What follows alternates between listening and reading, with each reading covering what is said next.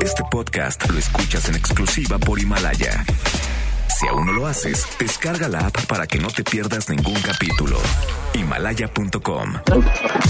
MBS Noticias presenta Una forma distinta del periodismo de actualidad. donde las claves son informar, cuestionar y entretener. Vaya que hay temas para ponerlo sobre la mesa. Manuel López San Martín en Mesa para Todos.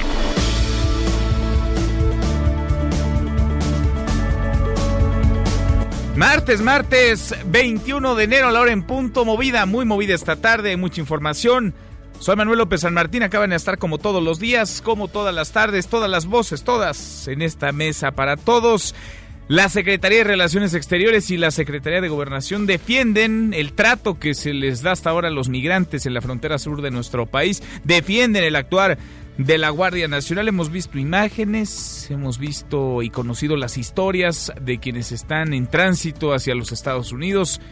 Hondureños, una caravana, la primera de este 2020, que trató de ingresar de manera ilegal a nuestro país, fueron detenidos por el muro de Donald Trump, que está disfrazado de Guardia Nacional en la frontera sur de nuestro país. Vamos a platicar del tema, le entraremos también al juicio y a las acusaciones en torno a Genaro García Luna. Hoy se presentó de nueva cuenta ante la corte de Brooklyn en Nueva York y Genaro García Luna dice a través de sus abogados que ni se puede defender porque le tienen congeladas las cuentas, ni tampoco pactará, no está negociando un acuerdo de culpabilidad con la Fiscalía de los Estados Unidos. Hay una nueva audiencia, una nueva fecha, será el próximo 2 de abril. Entraremos a lo que está ocurriendo en torno a la violencia, la inseguridad. Se ha confirmado, lo sabíamos, pero ayer se presentaron por la tarde noche las cifras del secretario ejecutivo del Sistema Nacional de Seguridad Pública. 2019 fue el año más violento, el más sangriento desde que se tenga registro y así vamos de máximo histórico en máximo histórico. 2016 lo había sido, 2017 lo superó, 2018 lo rebasó y este 2019 que concluyó es el año más sangriento. Mucho que poner sobre la mesa esta tarde. Arrancamos con las voces y las historias de hoy. Las voces de hoy. Andrés Manuel López Obrador, presidente de México. Con este sistema INS Bienestar, ubicados en las zonas más pobres del país, iniciaríamos en donde los gobiernos estatales no acepten aplicar el plan de salud, porque tenemos que ser respetuosos de la Constitución y de la ley. Es garantizar atención médica y medicamentos gratuitos en todos los niveles de atención, todo lo que se requiera. Hugo López Gatel, subsecretario de Prevención y Promoción de la Salud. Lo que tenemos hoy es una compra centralizada que está acompañada por la Oficialía Mayor de Hacienda y nos permite a todas las instituciones del sector salud conocer de manera transparente cuáles son los precios reales de las cosas, pero además agregar la demanda y negociar por volumen.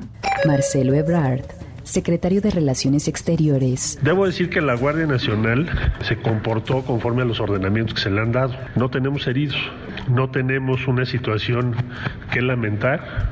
Podemos decir que el día de ayer, si alguien tenía la intención de provocar, pues no logró su cometido. Francisco Cervantes Díaz, presidente de la Confederación de Cámaras Industriales. La subcontratación se hizo a nivel mundial para que tenga elasticidad de empleos temporales principalmente.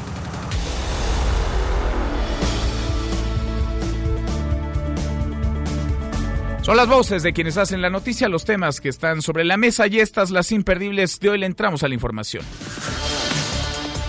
El exsecretario de Seguridad Pública, Genaro García Luna, en tiempos de Felipe Calderón, no está negociando un acuerdo de culpabilidad con Estados Unidos. Esto lo aseguró su abogado César de Castro durante la comparecencia del exfuncionario ante una corte de Brooklyn en Nueva York. El juez del caso, Ryan Cogan, dio 30 días para que los fiscales reúnan y entreguen todas las pruebas en su contra. Será el próximo 2 de abril cuando García Luna comparezca otra vez. El año pasado, 2019, fue el año más sangriento, el más violento desde que se tenga registro, de acuerdo con datos del Secretariado Ejecutivo del Sistema Nacional de Seguridad Pública. De enero a diciembre de 2019 se contabilizaron 35.588 víctimas de homicidio doloso, 2.7% más que 2018. A propósito del tema, en la mañanera le preguntaron al presidente López Obrador, esto dijo.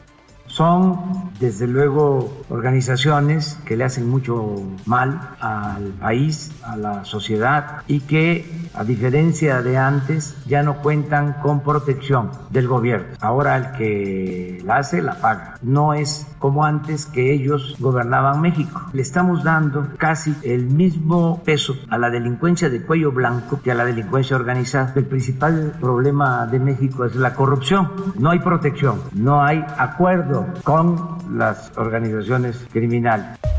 Y sí, se incrementó, subió el número de homicidios dolosos, subió menos, hay que decirlo, que lo que se había venido incrementando, por ejemplo, de 2016 a 2017 o 2017 a 2018, pero sigue siendo el año pasado, 2019, el año más sangriento desde que se tenga registro. También en la mañanera el presidente habló sobre el enfrentamiento registrado ayer entre migrantes y elementos de la Guardia Nacional, quienes intentaban detener el paso de los centroamericanos hondureños en su mayoría, que cruzaron cientos de ellos en grupo el río Suchiate en la frontera entre México y Guatemala. Esto dijo el presidente. Yo solo les digo dos cosas. Una, que se procura que se aplique la ley sin violar derechos humanos. Eso lo hemos logrado. Incluso ayer nuestros adversarios, los conservadores, quisieran pues que se reprimiera, tener la foto aunque las fotos ahí están, saque usted sus propias conclusiones, también están los testimonios y claro, las detenciones, pero desde el gobierno federal, la Secretaría de Relaciones Exteriores y Gobernación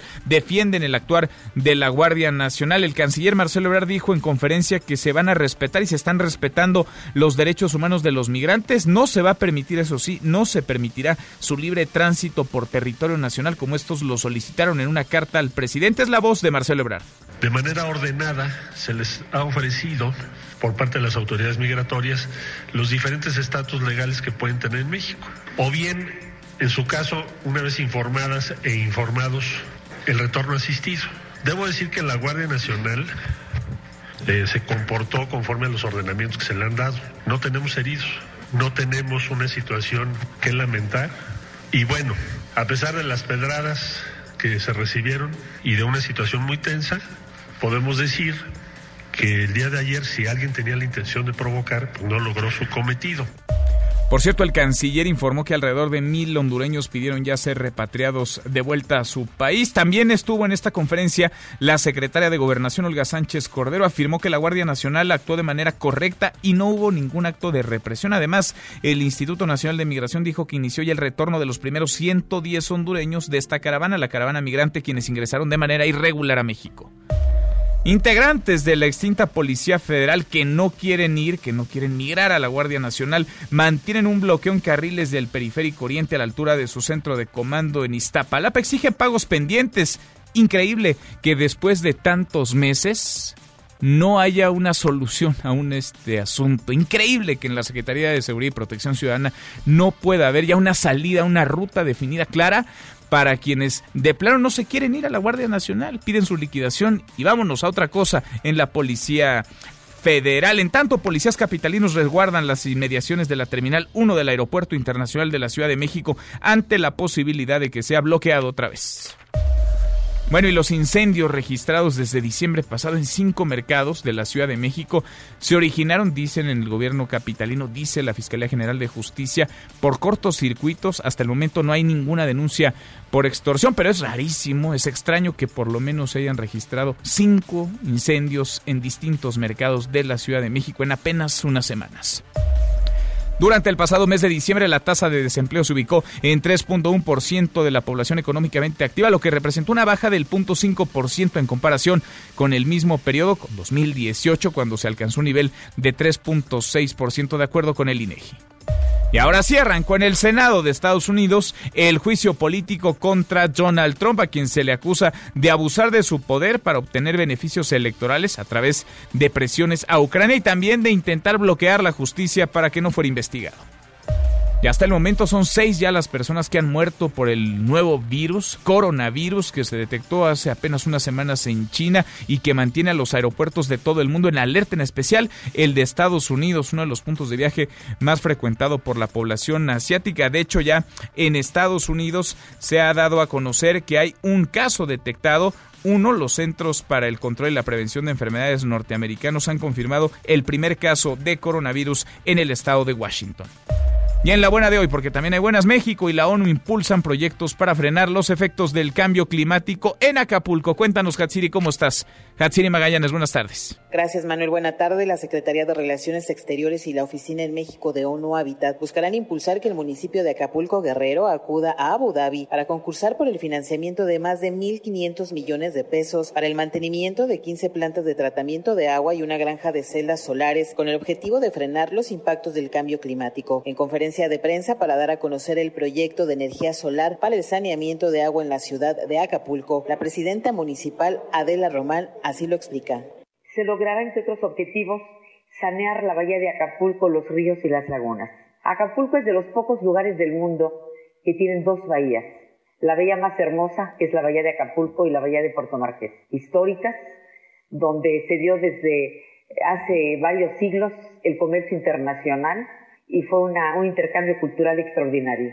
Vamos a mejorar las finanzas públicas de Capama, lo que nos va a permitir, además del saneamiento de las finanzas, poder construir obras de infraestructura que van a impactar en los hogares acapulqueños, que van a impactar en las comunidades rurales. La información que tenemos. Buena tarde. Manuel López San Martín es el anfitrión de esta mesa para todos. Bueno, y nuestra pregunta del día tiene que ver con las caravanas de migrantes, este fenómeno, este drama que no es nuevo, pero que de vez en vez pone contra la pared no solamente a los gobiernos, sino a las sociedades en su conjunto. Es un fenómeno que no desaparece, al contrario, se alimenta en diferentes puntos del planeta, pero que en México, particularmente en la frontera sur, está teniendo uno de sus momentos más álgidos porque hay pobreza, marginación, mucha violencia en Centroamérica y ríos de personas niñas, niños incluidos, bebés de brazos, están huyendo literalmente de sus lugares de origen, abandonando a sus familias, sus culturas, sus colores, sus sabores, para tratar de sobrevivir, ni más ni menos, de sobrevivir, de llegar a los Estados Unidos. Se han topado con pared, se han topado con un muro, no habrá libre tránsito por nuestro país, sí podría haber trabajo, sí podría haber de alguna manera apoyos, siempre y cuando estén regularizados, sepamos quiénes están en territorio nacional. Los migrantes quieren pasar, quieren cruzar y quieren llegar a Estados Unidos, pero somos el muro de Donald Trump. En México somos hoy por hoy el muro del presidente de los Estados Unidos. ¿Cómo califica la política del gobierno de México ante el ingreso de estas nuevas caravanas de migrantes? De eso va nuestra pregunta del día. ¿Represiva? ¿Legal? ¿Humanitaria? O de seguridad nacional. Opine con el hashtag Mesa para Todos, abiertas ya nuestras vías de comunicación, el WhatsApp 5524 99125, viene el teléfono en cabina 5166 1025. Pausa, vamos arrancando esta mesa, la Mesa para Todos. No te levantes. Podrías perder tu lugar en la Mesa para Todos con Manuel López San Martín. Regresamos. Este es su archivo muerto en Mesa para Todos. Carlos Salinas de Gortari, presidente de México, al momento de dar a conocer una amnistía para los miembros del STLN. El Senado lo ratificaría el día siguiente, 21 de enero 1994. He tomado la decisión de suspender toda iniciativa de fuego en el estado de Chiapas para otorgar una amnistía general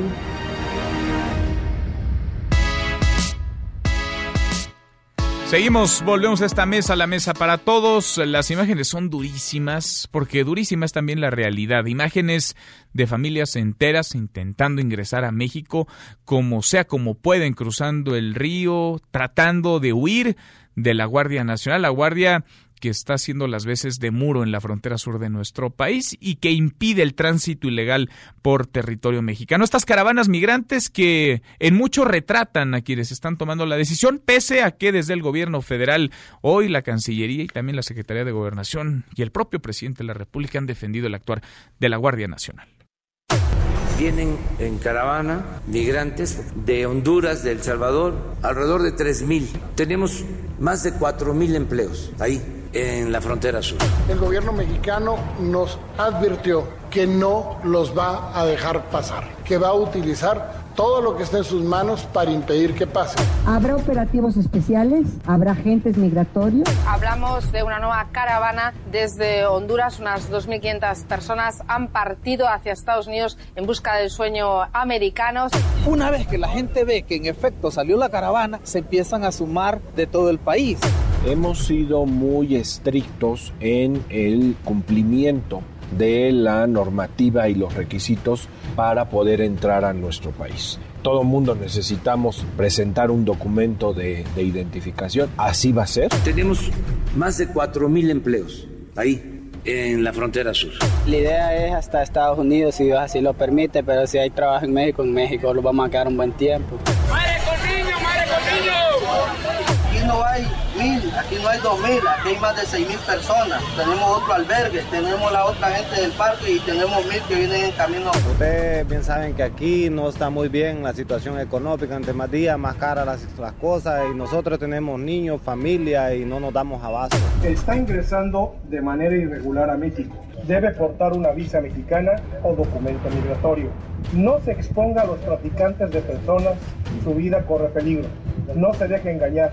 Nunca lo trataron de detener en Guatemala, más bien nos dieron apoyo. Así que nosotros le pedimos a ellos que por favor lo den la pasada. Ya no quieren así, pues vamos a tener que usar de. Excelentísimo señor Andrés Manuel López Obrador, y venimos de una forma pacífica a, dialogar con el gobierno para tratar de llegar a un acuerdo donde todos los miembros de la caravana seamos beneficiados con el permiso de movilizarnos libremente por tierras mexicanas. Esperamos una respuesta positiva del gobierno a más tardar tres horas. El gobierno mexicano eh, sistemáticamente eh, quiere utilizar un discurso de alojamiento o de albergue a lo que en realidad son centros de detención, centros de privación de libertad.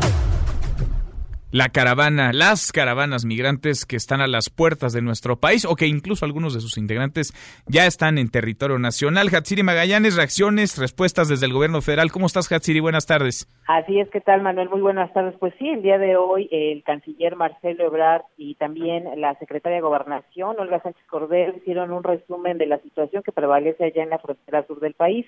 El canciller reportó que de alrededor de 2.500 personas integrantes de la caravana migrante, eso a territorio nacional el fin de semana pasado, pues ya han eh, solicitado adherirse a algún beneficio que ofrece México como asilo o como refugio, pero cerca de mil personas pidieron ya el retorno asistido. En esta conferencia, eh, como ya decíamos, estuvo acompañado por Sánchez Cordero, el canciller detalló que el día de ayer intentaron ingresar más de mil personas por la fuerza, por lo que tuvo que intervenir la Guardia Nacional.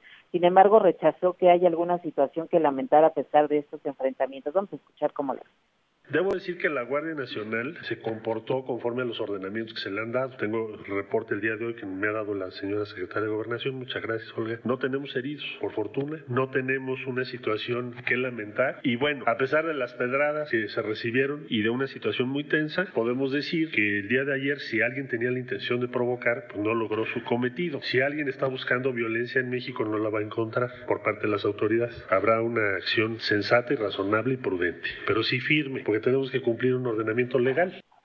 Y a pesar de esta situación, Ebrad Casabó negó que México enfrente una situación de emergencia ante la llegada de miles de personas, en su mayoría centroamericanos, que ingresaron de forma masiva aquí a territorio nacional con la intención de llegar precisamente a Estados Unidos. Vamos a escucharlo nuevamente.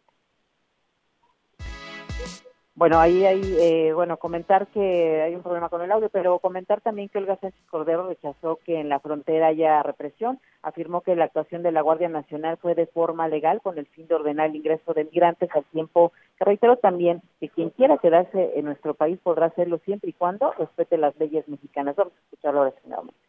La Guardia Nacional fue, como es, una guardia que solamente ordenó a los migrantes para entrar en esta forma a nuestro país. No hubo ningún incidente, ni va a haber, espero, no va a haber incidentes, porque la instrucción del presidente de la República ha sido categórica, el respeto irrestricto a los derechos humanos de los migrantes.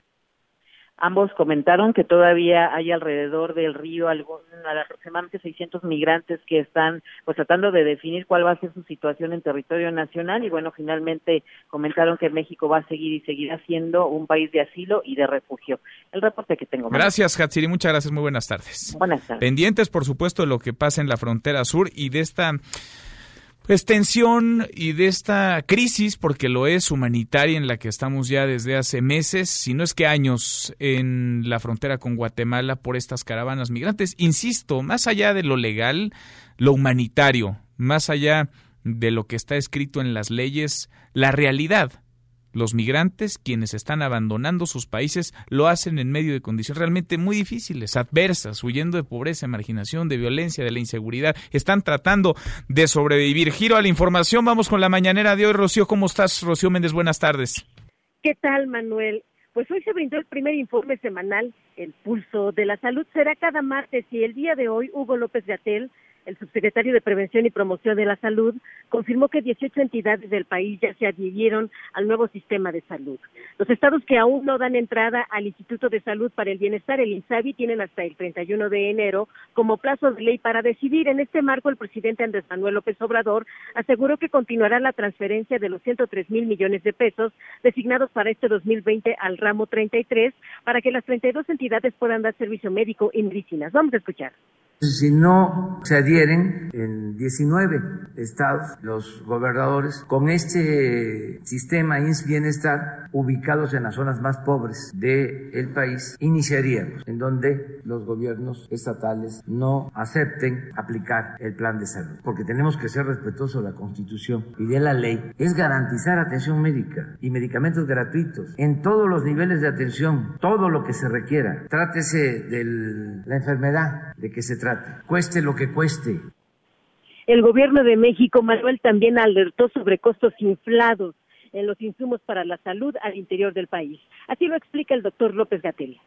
Es cierto, en los estados los insumos para la salud se compran a precios completamente diferentes con el precio real que tienen las cosas y en muchos precios inflados 5, 8, 10, 15 veces. ¿Qué hicimos? Centralizar las compras públicas de los insumos para la salud. Lo que logramos con eso es quitar más de 5 mil puntos en donde se hacían este tipo de negociaciones oscuras. Lo que tenemos hoy es una compra centralizada que está acompañada por la Oficialía Mayor de Hacienda y nos permite a todas las instituciones del sector salud conocer de manera transparente cuáles son los precios reales de las cosas, pero además agregar la demanda y negociar por volumen.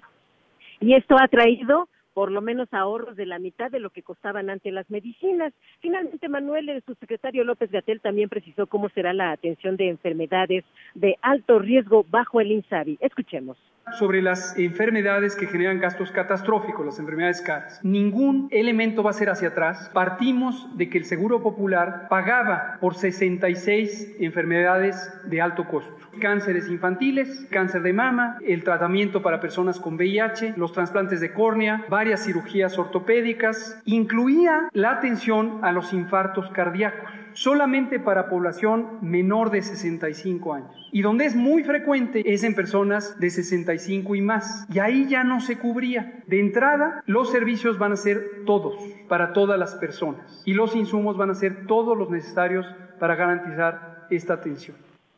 Manuel, es el reporte del momento. Gracias, muchas gracias, Rocío. Muy buenas tardes. Buenas tardes. Ahí la mañanera. Bueno, y otro asunto más que polémico y que despierta morbo, muchísimo morbo, es el juicio contra Genaro García Luna. Genaro García Luna, que fue el hombre fuerte, el secretario de Seguridad Pública en tiempos de Felipe Calderón en los Estados Unidos. Y es que el caso de García Luna está en la misma corte con el mismo juez que sentenció a Joaquín El Chapo Guzmán. Joe Corona, vamos contigo hasta Estados Unidos. ¿Cómo estás, Joe? Muy buenas tardes.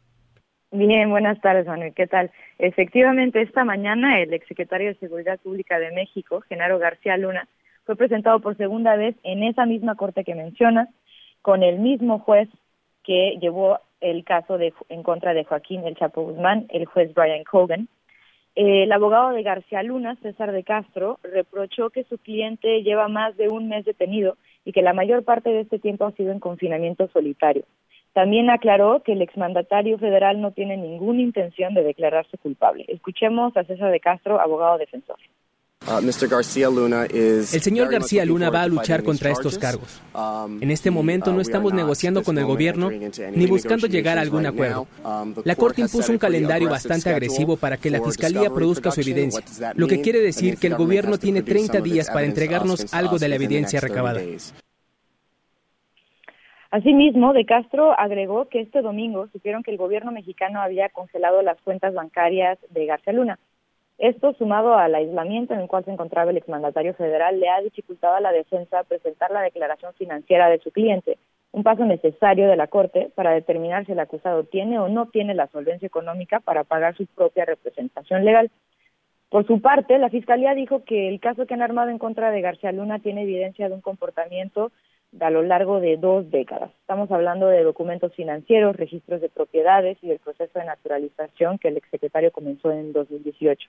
Pero la Fiscalía también tiene evidencia que obtuvo mediante solicitudes de información a países extranjeros, no aclaran cuáles, y de aparatos electrónicos que fueron confiscados. Por lo pronto, Manuel, la siguiente audiencia está agendada en 60 días, el 2 de abril a las 10 de la mañana, hora local en Nueva York. Hasta aquí mi reporte. Pues sigue la película, sigue entonces este juicio en torno a Genaro García Luna. Gracias, Joe. Cómo no, buenas tardes. Muy buenas tardes, Joe Corona desde Estados Unidos. Ana María Salazar, experta en temas de seguridad. Ana María, qué gusto saludarte, ¿cómo estás? ¿Qué tal? ¿Cómo estás? Oye, y seguirá, ¿eh? Y seguirá, la película. Sí, no, esto va para largo porque aunque eh, en este proceso, aunque el, acusado diga que no quiere negociar o que o que no piensa negociar, sí eso sí sigue el proceso de, de, negociación en una forma indirecta porque lo que empieza a suceder en estas lo que podría suceder en estos meses es que García Luna va afianzando su defensa en base a la información que puede obtener exactamente sobre cuáles son las las pruebas que hay que hay en su contra por una parte. Y por otra parte eh, el hecho de que eh, no haya él podido contratar un abogado privado y, tiene tiene básicamente un abogado de oficio porque eh, la, porque el gobierno de México básicamente congeló sus cuentas y no puede accesar sus cuentas para pagar el abogado, también quiere decir que el abogado que lo va a defender por lo menos inicialmente eh, también tiene que pues tener acceso a las pruebas y empezar a hacer una serie de peticiones a la fiscalía para para ver cómo pues por lo menos en cuáles van a ser los los testigos y cuáles podrían ser algunas de las pruebas que tendría. También según eh, surge en la audiencia dicen que tienen pruebas que van eh, de más de que tienen más de 20 años, o sea, estamos hablando de que estarían con información desde el año 2000 que sería rarísimo, ¿no, Ana María? Que desde hace 20 años hubiera información o pruebas y haya llegado a donde llegó Genaro García Luna, no solamente en términos del poder que ostentó, sino en la relación de primer nivel con los gobiernos, distintos gobiernos en Estados Unidos. Mira, el, una explicación de eso podría ser, eh, y la verdad es que no sé, no es muy claro qué, qué, qué información o de, de qué le van de qué van a acusar a al exsecretario de Seguridad Pública, García Luna, es que eh, entre los testigos que tienen en este momento, ellos pueden dar información o hacer declaraciones en contra de su relación con García Luna de hace 20 años. Es la única explicación que hay, mm. eh, porque él, eh, también hay que recordarle el auditorio, fue, ha sido parte del gobierno de México desde hace más de casi, casi 30 años.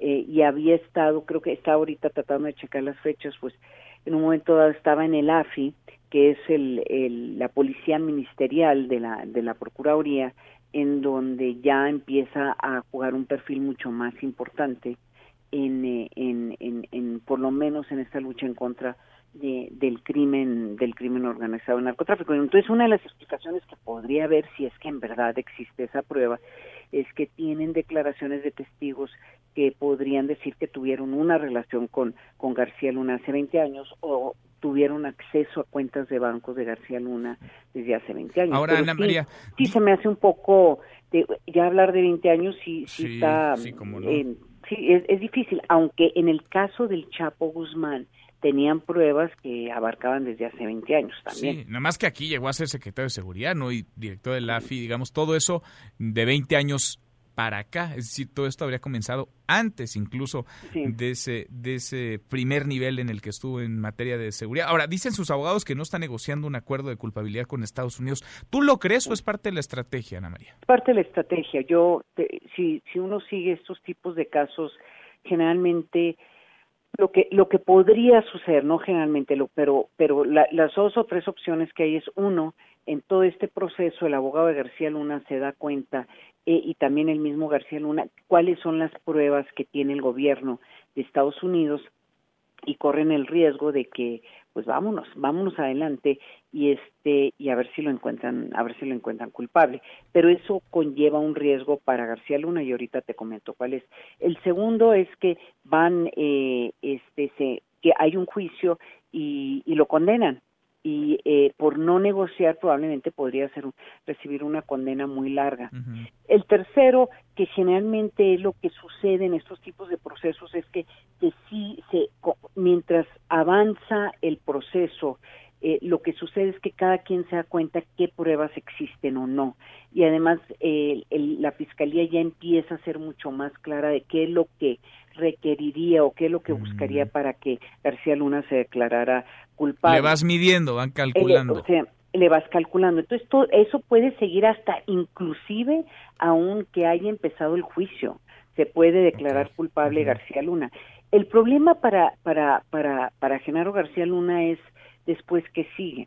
Dice, aunque lo encontraran inocente, la, la, interrogante es que si él quiere o puede regresar a México, porque lo encuentran inocente, en ese momento lo agarran y lo deportan a, México. Y, para enfrentar un proceso penal aquí en, México que sería presidido obviamente por, por Gers Manero, por la nueva Fiscalía General de la Nación, este y obviamente se sabe que sí hay un fuerte antagonismo entre, o se cree que hay un antagonismo entre García Luna y eh, Genaro García Luna este eh, Gers Manero y, García, Luna. Que tiene su propia historia, ¿no? Porque tiene su propia historia. Cuando era eh, titular del AFI, García Luna, Gers Manero era el secretario de Seguridad Pública, entonces, en tiempos de Vicente Fox. Entonces, eso tiene una historia que creo que hay que ponerle atención. Entonces, Cuando se fuga el Chapo, por cierto, Ana María. Exactamente, exactamente. Entonces, fíjate, el, eh, cuando, eh, entonces, en todo este proceso, parte, yo creo, que, que, tendría que negociar García Luna o hacerse la pregunta, seguramente sus abogados le están preguntando, y después qué sigue. Este, y parte, para poder ser testigo protegido, en cierta forma te, tiene que negociar algo, ¿sí? Este, eh, y proporcionar información que sea de relevancia, de muchísima relevancia para el gobierno de Estados Unidos. Entonces, aunque lo encuentren inocente o aunque lo encuentren culpable de un cargo menor, el tema es que si no ha negociado algo para poderse quedar en Estados Unidos, pues sería deportado o extraditado. Entonces, ese es otro, esa es otra, esa es otra parte de la de la ecuación, pues, que tiene, eh, que probablemente juega una, una un, es un factor importante para, para García Luna en este momento. Tal vez regresar a México en algunos años no, no sería tan precario, pero regresar a México en este momento eh, lo pone contra las cuerdas. lo pone contra las cuerdas, Qué interesante. Pues nos falta, como bien dices, Ana María, mucho por ver, mucho por delante en torno a este caso, el de Genaro García Luna. Vamos platicándolo si nos da chance en el camino, Ana María. Claro que sí, me encantará. Te mando un fuerte abrazo. Otro de vuelta, muchas gracias. Muy buenas tardes, Ana María Salazar. Y el caso Genaro García Luna. Cruzamos ya la media la hora con 33, pausa y volvemos con un resumen de lo más importante del día esta mesa, la mesa para todos. No te levantes. Podrías perder tu lugar en la mesa para todos. Con Manuel López San Martín. Regresamos. Imagine cosas chingonas. Galaxy hace oficial el fichaje de Chicharito. El cuadro angelino le da la bienvenida al mexicano a través de Twitter. Por su parte, el Sevilla agradece el desempeño del mexicano y promete que la banca llevará su nombre. He keeps us true. Es de los nuestros. Seguimos, volvemos a esta mesa, la mesa para todos. Cruzamos la media ya la hora con 34. Le entramos a un resumen con lo más importante del día. Resumen nacional. Ya terminó, ya se levantó el bloqueo de expolicías federales que siguen exigiendo el pago de su liquidación en el periférico oriente. Cuéntanos, René, ¿cómo estás, René Cruz? Buenas tardes. Hola Manuel, amigos del auditorio, muy buenas tardes. Así es, aproximadamente hace 30 minutos los policías federales que rechazaron su marcha a la Guardia Nacional retiraron el bloqueo que mantuvieron por espacio de tres horas en Periférico Oriente frente al centro de mando de la base Contel para protestar por el retraso en el pago del retiro voluntario. Manuel, este bloqueo se retiró luego de que los uniformados y el subsecretario de Seguridad, eh, Ricardo Mejía Verdeja, acordaron que cada día se va a realizar el pago a 200 elementos eh, tras calificar como una buena negociación este acuerdo, eh, Mario Alberto Lover, vocero de los uniformados, Comentó Manuel que a la fecha son cerca de 10.000 elementos los que no han recibido el pago de la indemnización. Vamos a escuchar. Esto es parte de lo que aprendimos del señor presidente. Le agradecemos que durante años nos enseñó que cerrando calles es como puede ser uno escuchado. Nos faltan más de más de 10.000 elementos. No tengo un, este de una, una cifra real, pero sí van más de 2.000. Todo tenemos aquí, inclusive gente que viene de la Guardia Nacional, que fueron comisionados en Guardia Nacional y que no quieren quedarse ya porque por el maltrato que están sufriendo. En respuesta a la dependencia que encabeza Alfonso Durazo, informó por la mañana Manuel que los pagos para los 106 elementos de la Policía Federal que entraron al programa de retiro, eh, pues estaba, que estaban programados el día de ayer, estaban listos eh, para poderse cobrar a partir de hoy, a partir de las 9 de la mañana en las oficinas de Vallejo. Por ello, Ricardo Mejía conminó a los inconformes ponerse a trabajar y no exponer a nadie. Así lo dijo. Creo que les hemos dado pruebas de que cuando decimos algo lo, lo cumplimos. No tienen caso exponer a nadie, no tiene caso desgastar a nadie. Mejor pongámonos a trabajar. Ayer sí, insisto, hubo un retraso, ya pedimos la disculpa, pero les pido que podamos reanudar el, el paso, que los que tengan que ir a cobrar a Vallejo ya vayan a Vallejo. La Secretaría de Seguridad puntualizó que el programa de retiro voluntario se mantiene abierto, razón por la cual no hay ninguna razón válida para movilizaciones ni protestas, mucho menos para afectar a terceros. Manuel, el reporte que tengo. Gracias, muchas gracias René, muy buenas tardes. Buenas tardes. Y otra vez, normalistas de Tiripetío retuvieron al menos tres autobuses de pasajeros sobre la carretera federal Morelia-Pátzcuaro. Las unidades fueron llevadas a la normal rural Vasco de Quiroga. Van a ir, ahora sí van a ir por ellos, por quienes cometen delitos, por quienes abiertamente están violando la ley y después se salen con la suya o les van a permitir impunidad absoluta, impunidad. Vamos hasta la frontera sur en Chiapas. Hay todavía cientos, si no es que miles de migrantes centroamericanos tratando de cruzar hacia nuestro país. Ellos buscan atravesar territorio mexicano, llegar a la frontera norte, cruzar hacia los Estados Unidos. Luis Zárate, cuéntanos, Luis, ¿qué se vive allá? Muy buenas tardes.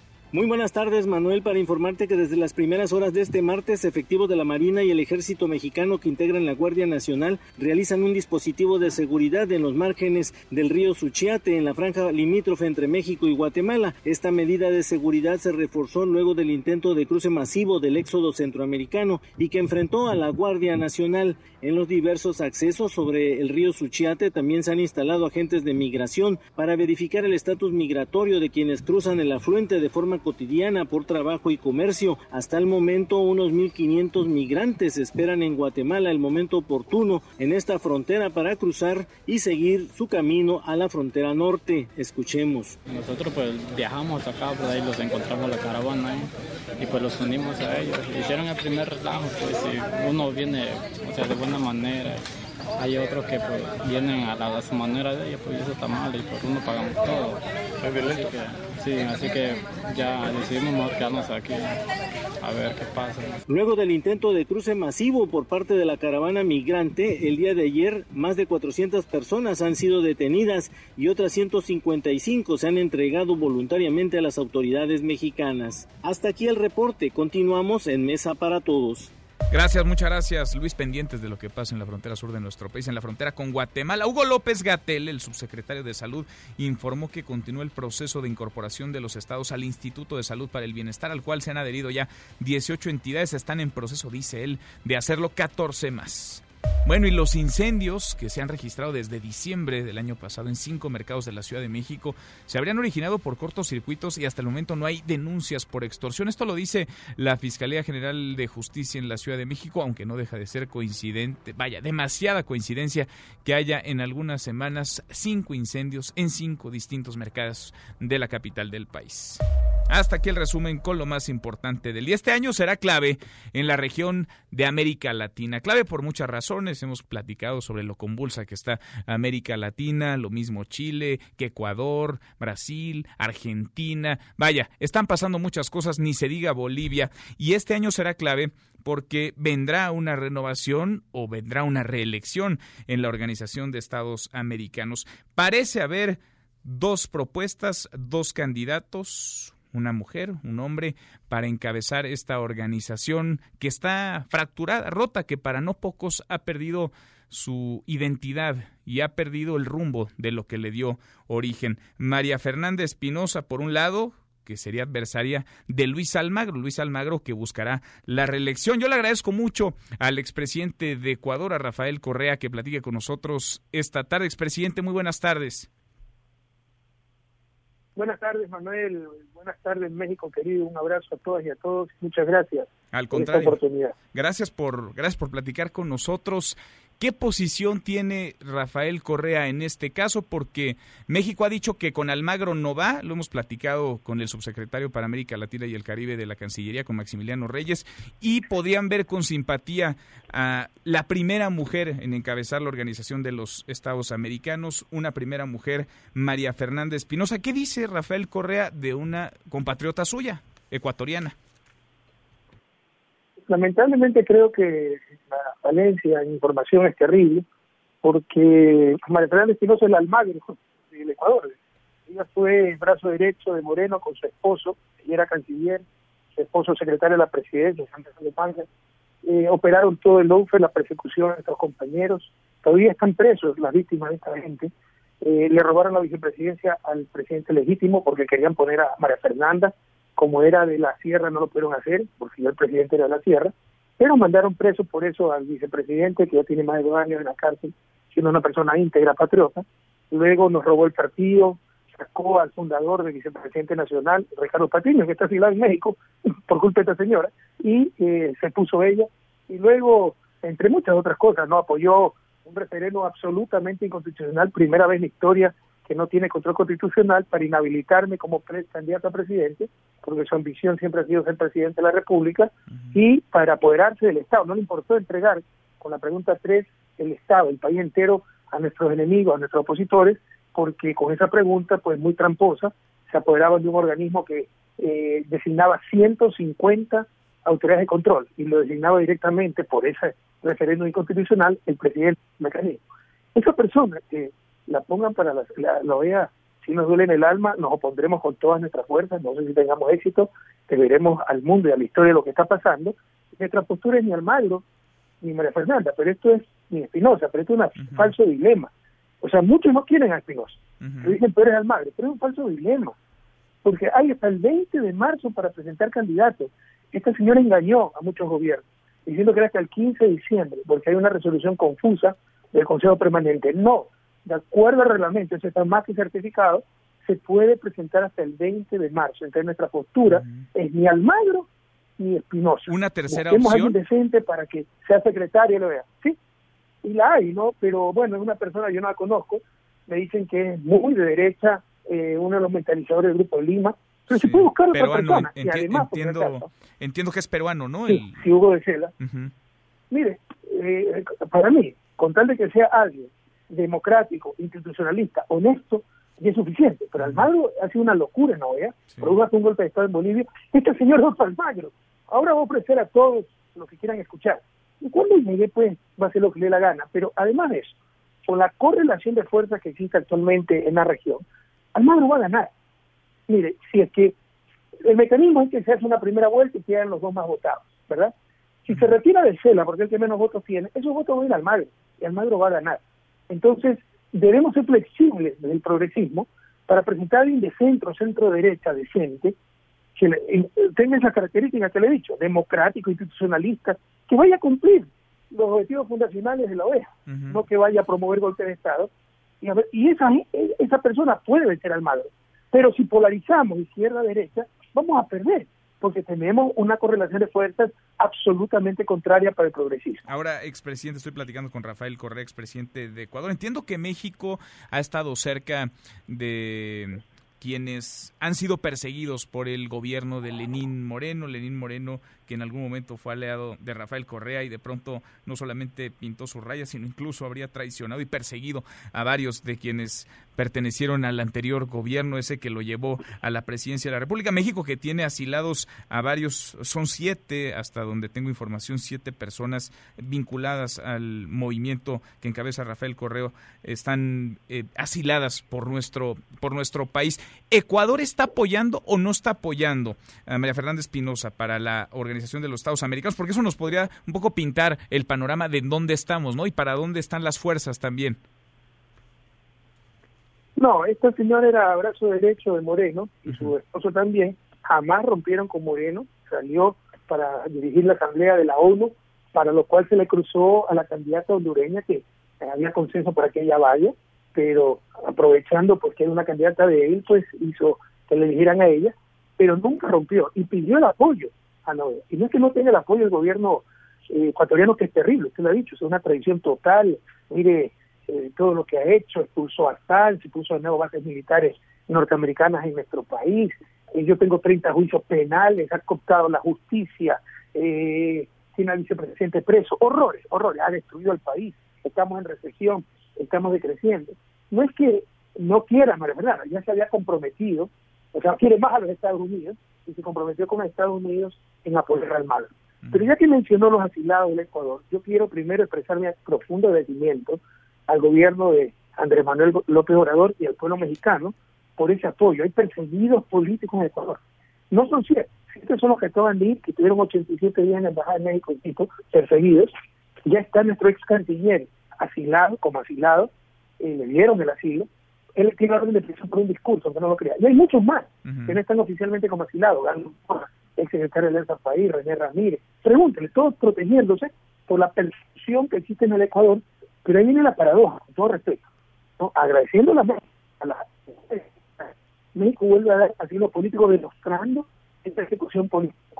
Pero la paradoja es que mientras recibe esos asentados, por lo cual estaremos eternamente agradecidos, va a votar por la persona, uno de los autores de esa persecución, como fue este señor Espinosa, ¿cómo se el presidente Moreno, él quería todo, quería, llamaba a chantajear, extorsionar a la gente, amenazar, pusieron un comprador ilegítimo, lo utilizaron como instrumento de persecución, con eso rompieron las bloques sandinistas. No quiero cansarlo, son problemas internos que quiero decir, en verdad, eh, para nosotros un gran dolor, no entendemos que el, el nombre de progresismo se apoye a una persona así para...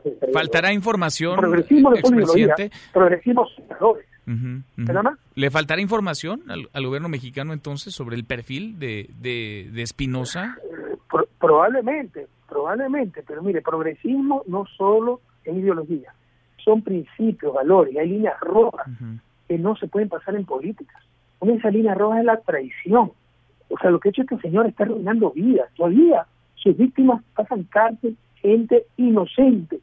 A esa gente le están aumentando cárcel, le están aumentando condenas al apoyarla a la a una persona como María Fernanda Espinosa. No hay derecho, realmente no hay derecho. Bien, está la coincidencia entonces en que no sea Almagro, la diferencia, la divergencia está en el perfil de Espinosa. Seguramente creo, escuchando a Rafael Correa y escuchando a la otra parte del gobierno mexicano, creo que si se sientan y platican, expresidente, pues podrían podrían llegar a un acuerdo, ¿no? Podrían decirse muchas cosas y podrían conciliar una sola posición, una sola postura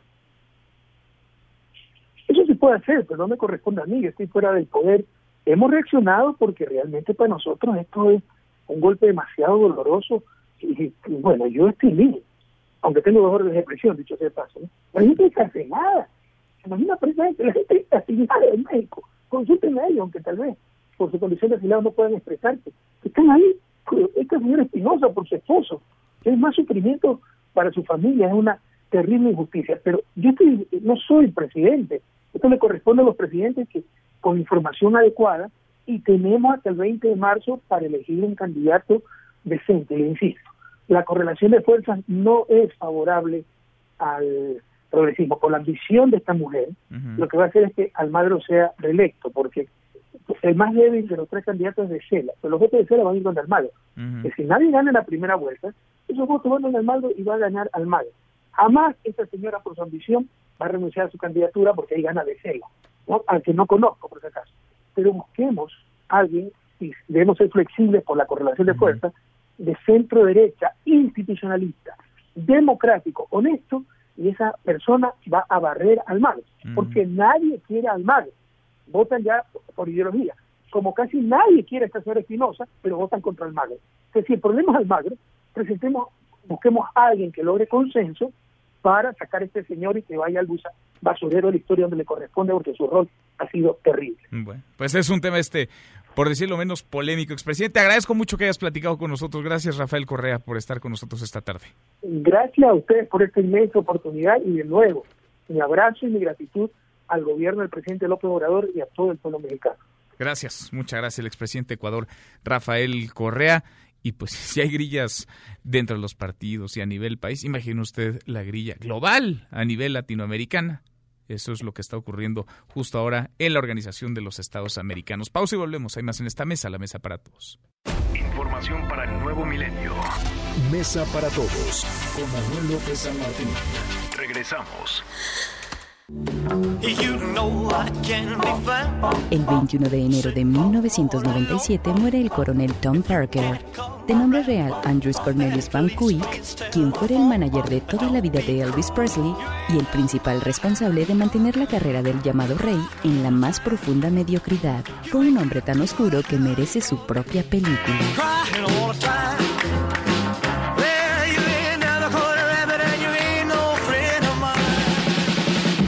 En Mesa para Todos, Diana Bernal. Diana Bernal, dónde Guevara, como todos los martes en esta Mesa para Todos. Qué gusto saludarte. ¿Cómo estás, Diana? Manuel, ¿cómo estás? Qué gusto saludarte a ti y el auditorio en esta tarde de martes. Gracias, muchas gracias. Oye, seguimos tratando de agarrarle la onda a cómo quedaron las disposiciones, los nuevos requisitos fiscales y sobre todo aquellos que son cercanos al día a día de las personas. Hablemos, si te parece, de la retención del IVA que deberán hacer quienes reciban servicios de prestación de personal o de outsourcing, que estoy seguro son muchísimos de quienes nos están escuchando, Diana. Sí, son muchísimos, Manuel, y si me permites antes, sí quiero comentar que efectivamente está habiendo muchas nuevas disposiciones y hay mucha desinformación. Y en este tema del outsourcing, pues como sabemos hay un outsourcing malo, digamos que es que el que se hace para evitar las responsabilidades de los patrones con sus trabajadores, pero hay un outsourcing bueno, que es el que te provee, por ejemplo, personal de vigilancia, personal de intendencia, personas que van a arreglar las computadoras en un determinado empresa.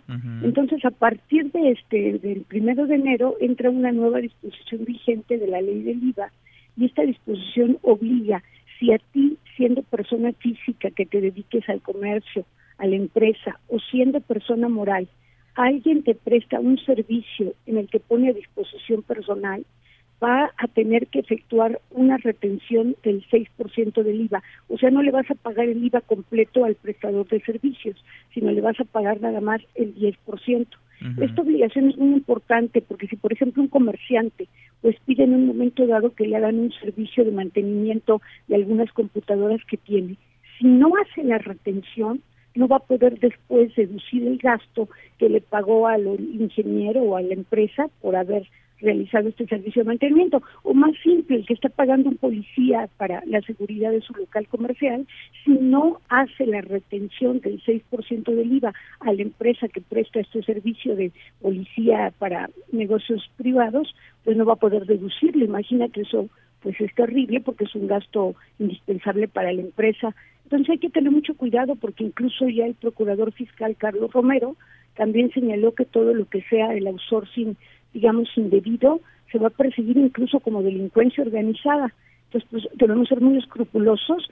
Y Manuel, yo estoy contestando desde luego en forma gratuita cualquier consulta que me hagan por mi red profesional abierta de LinkedIn he tenido la verdad muchas consultas. A ver, pues, dinos, dinos, dinos cuál es, Diana, porque la verdad es que sí hay muchísimas dudas. Acá todos los días recibimos alguna llamada porque pues cambió el marco y para no muchos, eh, pues para no pocos hay muchas disposiciones nuevas que les están afectando y también hay vivales, lo sabemos, ¿no? Que se aprovechan en estos momentos y que en Río Revuelto y con la desinformación pues tratan de lucrar. A ver, ¿cuál es Diana para buscarte y para que se acerquen con a entrar a LinkedIn, que es la red profesional. Allí buscan Diana Bernal, aparezco de inmediato porque afortunadamente pues tengo muchos seguidores en mis redes públicas y allí me pueden hacer la consulta que quieran y yo la contesto con todo gusto, desde luego en forma totalmente gratuita y en un momento dado también los canalizo con la Procuraduría de la Defensa del Contribuyente, que también presta servicios gratuitos si ya requieren un apoyo más especializado o más operativo. Buenísimo. Pues interesante. Vamos, vamos a seguir platicando porque hay varias disposiciones más. Diana, semana a semana las, las hemos conversado contigo y nos faltan todavía, nos faltarán, nos faltarán días, pero bueno, vamos avanzándole poquito a poco. Muchas gracias, Manuel. Gracias. Gracias a ti, Diana. Muy buenas tardes. Los numeritos del día. Citlali Sainz, Citlali, qué gusto saludarte, ¿cómo estás? Hola Manuel, buenas tardes a ti también, a nuestros amigos del auditorio, pues están perdiendo en esta segunda jornada de la semana los principales indicadores en Estados Unidos y en México. El Dow Jones Industrial retrocede 0.63%, el Nasdaq también pierde 0.20% y pierde el S&P BMW de la Bolsa Mexicana de Valores 0.68%, se ubica ya en las 45.592.47 unidades. En el mercado cambiario el dólar en ventanilla bancaria se compra en 18 pesos con 22 centavos, se vende en 19 pesos con 6 centavos, el euro se compra en 20 pesos con 80, se vende en 20 pesos con 83 centavos. Manuel, mi reporte del auditorio. Gracias, muchas gracias Citlali, muy buenas tardes. Buenas tardes. Y con Citlali Sainz, con los numeritos del día cerramos esta primera hora saludando ya a nuestros amigos de Torreón, Coahuila, ya nos escuchan a través de Q en el 91.1 de FM. Pausa, volvemos con la segunda de esta mesa, la mesa para todos. Información para milenio. Mesa para todos con Manuel López San Martín. Regresamos. You have a show. No. Do you have any moving violations? DiCaprio protagonizará junto a De Niro lo nuevo de Scorsese. Rodrigo Prieto, director de fotografía de El Irlandés, volverá a ponerse bajo las órdenes del director en este nuevo largometraje. I want you to meet my cousin, Russell Buffalino. How are you? Hi, nice to meet you. It was like the army.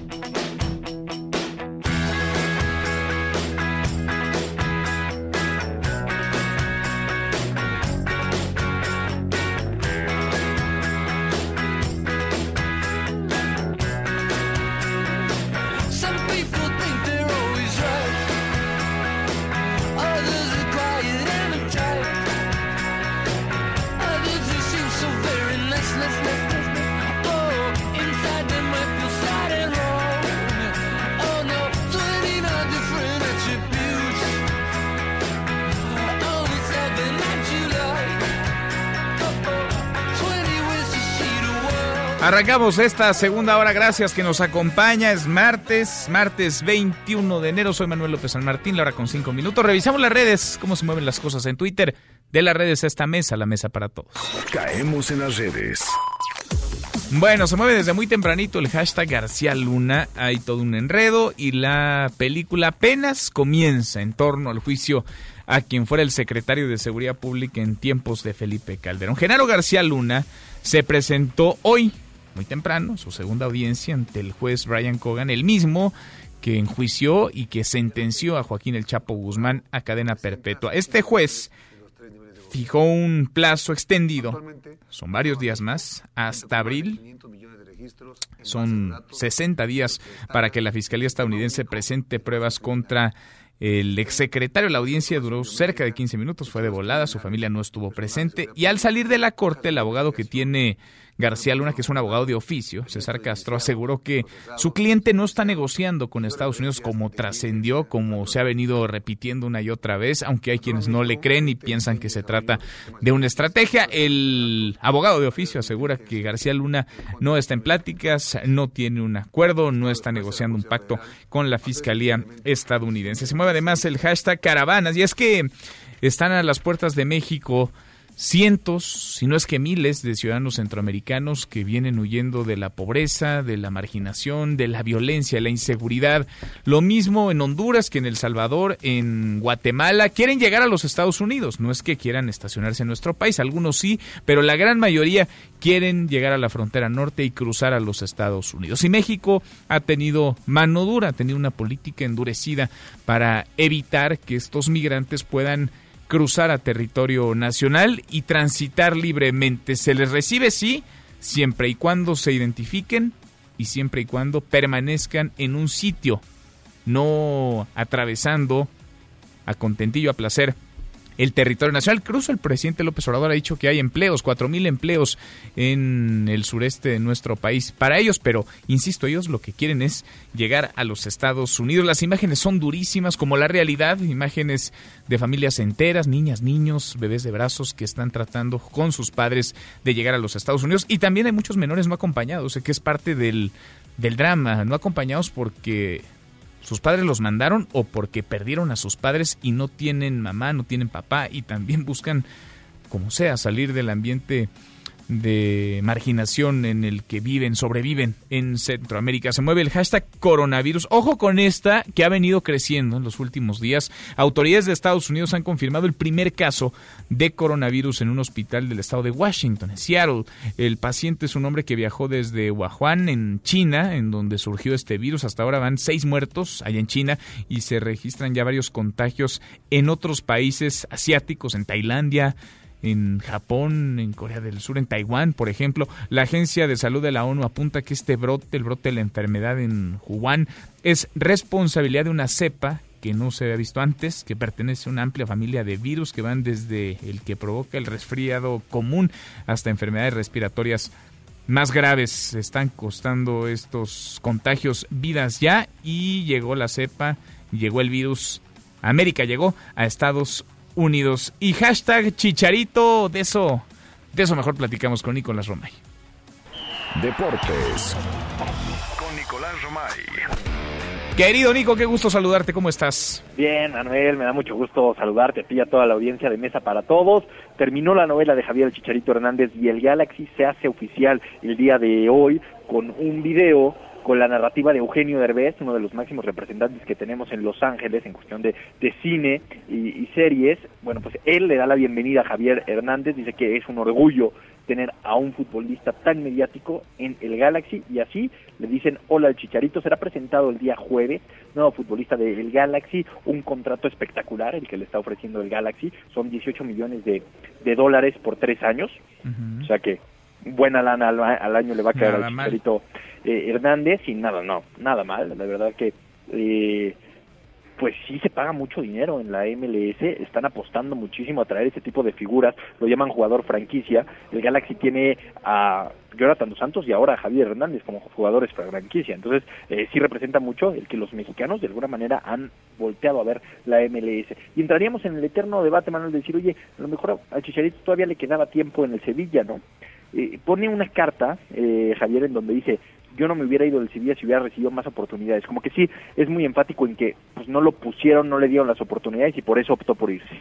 Se va el Chicharito. Ahora, tú la traías confirmada esta, Nico, desde la semana pasada, nos lo habías dicho, faltaban quizá los últimos arreglos, los últimos amarres, pero ya estaba, ¿no? El Chicharito ya estaba con el Galaxy. Veo que también ha entusiasmado mucho allá a la comunidad latina, que es muy grande, mexicanos, ni se diga, y ha estado bien desplegada esta llegada, esta contratación en los medios eh, impresos y digitales allá en Los Ángeles. Es que, a ver, es normal. Chicharito es sumamente mediático. Uh -huh. Lleva una carrera que te podrá caer bien o mal. Pero jugó en el Manchester United, jugó en el Real Madrid, jugó en Alemania después, regresó a Inglaterra, volvió a España con el Sevilla. Pues es un tipo mediático. Sí. Entonces, para, para la gente de Estados Unidos, es un futbolista que en todas las Copas del Mundo en las que ha estado ha metido gol. Eso no está fácil. No, o sea, no es producto de la casualidad. No, no es un suertudote. Uh -huh. Ahora, enti entiendo las razones personales, las hemos platicado y esas son incuestionables, ¿no? La familia, la tranquilidad. Pero se va a acabar la carrera entonces del Chicharito allá en Estados Unidos, Nico. O en México, en todo caso. Pero Europa se acabó para él. Él dice que no. O sea, él dice que, que no va a la MLS para retirarse. Mm. Incluso sale la, la, versión de que él en algún momento le prometió a Jorge Vergara que se iba a retirar en Chivas. O sea, Entonces, jugar en el Galaxy y luego vendrá las Chivas. Pero Europa se acabó. Yo creo que Europa sí se acabó. Sí, sí, sí, yo creo que Europa sí se acabó. Aunque también hemos visto casos como el de Rafa Márquez, que regresó a jugar a Italia, a Lelas Verona, ¿te acuerdas? Sí, Después cierto, de estar en cierto, el León. Cierto. Entonces, eh, también hay esos casos. A lo mejor en una de esas eh, regresa a, a Europa, no lo sabemos. Puede pasar tantas cosas, Manuel, que si hace cinco años nos poníamos a hacer una lista de yo creo que va a pasar esto y Sí, esto no, y no, esto, ah, hombre, no le atinábamos. No le No, atinamos. Empezando por el gobernador de, de Morelos. ¿Te imaginaste algún día? Bueno, no. A mí me sigue costando trabajo decir. Cuauhtémoc Blanco, gobernadora. Cuauhtémoc Blanco, y es así. Y hace no mucho tiempo estaba jugando un mundial con México. Pues sí. Y sigue jugando fútbol y de pronto deja ya abandonado el changarro, la oficina y se va, se va al fútbol. Eh, es tan impredecible este mundo, querido Manuel, que todo puede pasar. Pero bueno, por lo pronto, Chicharito ya en Los Ángeles. Oye, Manuel, triste esta noticia. Eh, el Atlas y el Estadio Jalisco reciben el veto por no respetar los protocolos para erradicar el grito homofóbico cuando el portero rival despeja. Se cumplieron todos los protocolos, desde parar el partido, sacar a los futbolistas a los vestidores y tal. Y el día de ayer por la tarde noche salió ya el comunicado en donde es un partido de sanción para el Estadio Jalisco. Triste, un hecho histórico, no había sucedido en México y, pues ahora le toca al Atlas y le toca al Estadio Jalisco. Oye, ¿y cuántos partidos es la sanción? ¿Un juego? Uno. Ahorita nada más es uno, pero veremos si hay reincidencia y tal. Yo espero que la gente de Atlas ya entienda, porque pues al final si pierde el club, pierde la institución, porque económicamente pues eh, es menos dinero de boletos, de eh, producto, nadie vende nada en el estadio ese día, o sea, todos pierden económicamente, pero también el aficionado que no va a poder ver a su equipo, pues el aficionado que, que a lo mejor no gritó eso, porque si esto sí es una sanción en donde pagan muchos por pocos. ¿no? Porque Van a jugar entonces a puerta cerrada, esa puerta, cerrada. el próximo del local del Atlas. Correcto, correcto Manuel. Y tenemos hoy, regresa las noches mágicas. De, la Copa. Eso. ¿Tu torneo favorito es el que más te gusta? Fíjate, octavos de final. Sí. Eh, ida y vuelta. El día de hoy arranca con Querétaro contra Juárez, Venados contra Pachuca, Chivas contra Dorados y San Luis contra Tijuana. Están buenos, ¿no? Están interesantes. Sí, interesantes. Interesantes. Eh, a ver, Chivas contra Dorados hoy va, llama la atención. Ver a, Querétaro que anda bien contra Juárez. En fin, creo que la Copa ya en esta instancia es cuando se quita el disfraz de liga, porque toda la primera fase pues, es una liga. Pues está bueno, Nico. Entonces al ratito platicarán, me imagino, de todo esto a detalle, a profundidad. Que haya suerte para el Chicharito y que haya suerte para los aficionados de estos equipos de la Copa. A mí no me encanta la Copa, pero bueno, a ti pero te gusta. si la gana Necaxa no te quejas, ah, ¿verdad? la festejaste. Al contrario, claro que la festejamos, Nico. Un abrazo y a las tres los escuchamos. A las tres los esperamos, marca claro por MBS Radio. Abrazo. Nicolás Robay con los deportes. Pausa antes una vuelta por el mundo de la mano de mi tocayo Manuel Marín y volvemos. Hay más en esta mesa, la mesa para todos. Internacional. El Senado de Estados Unidos debate las reglas del juicio político contra el presidente Donald Trump. Durante el primer día del impeachment, los demócratas buscan llamar a testificar a los colaboradores más cercanos del presidente, mientras que los republicanos quieren terminar lo más rápido posible con el proceso y llegar a las votaciones, donde todo apunta que evitarán la destitución de Trump. Mientras el Senado intenta sacarlo del poder, el presidente Donald Trump se encuentra de gira por Davos, Suiza, donde se lleva a cabo el Foro Económico Mundial y donde se encontró a una de sus más grandes rivales, la joven activista Greta Thunberg. El hecho de que Estados Unidos abandone el Acuerdo de París parece indignar y preocupar a todo el mundo, y debería hacerlo, pero el hecho de que todos estemos a punto de fracasar en los compromisos alcanzados en el Acuerdo de París no parece molestar en absoluto a quienes están en el poder.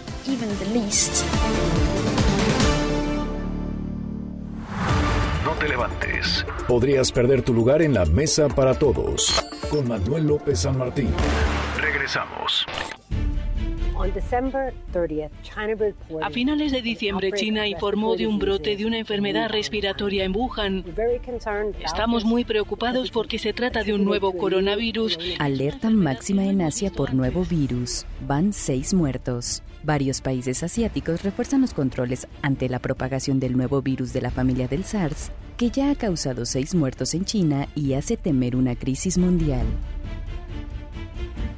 Economía y finanzas con Eduardo Torreblanca. Lalo, qué gusto saludarte, ¿cómo estás? Igualmente, Manuel, gusto en saludarte, muy buenas tardes y buenas tardes al auditorio. Yo ya me hice pelotas, me imagino que muchos también, con las cifras del desempleo, Lalo. A ver, habíamos platicado que el año pasado no solamente no se crearon más empleos, sino que se perdieron, algo así como 36 mil empleos a lo largo de todo el año. Digamos, el cierre de 2019 dejó 36 mil empleos menos. Pero estamos viendo ahora datos sobre diciembre del año pasado y de acuerdo con estos indicadores se registra una tasa de desempleo del 3.1%, es menor a la registrada en el mes previo. A ver, ¿cómo está el empleo y desempleo? ¿Cómo están las cifras, Lalo? Ayúdanos a hoy, entenderlas. Hoy da a conocer, el INEGI da a conocer las cifras del desempleo al cierre del 2019 con un dato que no es malo porque implica un desempleo de 3.1% que si se compara con el diciembre del 2018 que fue de 3.6%, pues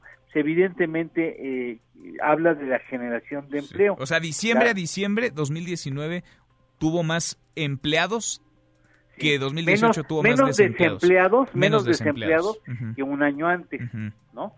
Que es cosa que es un dato importante tomando en cuenta que año con año se suman al ejército de posibles empleados una cantidad nada despreciable de jóvenes, aproximadamente un millón. Ahora, eso como tú bien lo señalas, no casa con datos que previamente se habían dado a conocer, no precisamente por el INEGI, sino por instituciones serias, ciertamente, de que en el 2019, ya siendo el balance con respecto al año previo, se perdieron o se generaron 319 mil empleos menos que el año previo. Es decir, hubo menor generación de empleo en el 2019, cosa que se me hace totalmente congruente con un hecho, bueno, eh, contundente también. Es la economía está parada. Sí. Si la economía está parada, pues es difícil pensar en que haya una generación lustrosa de empleo, ¿no?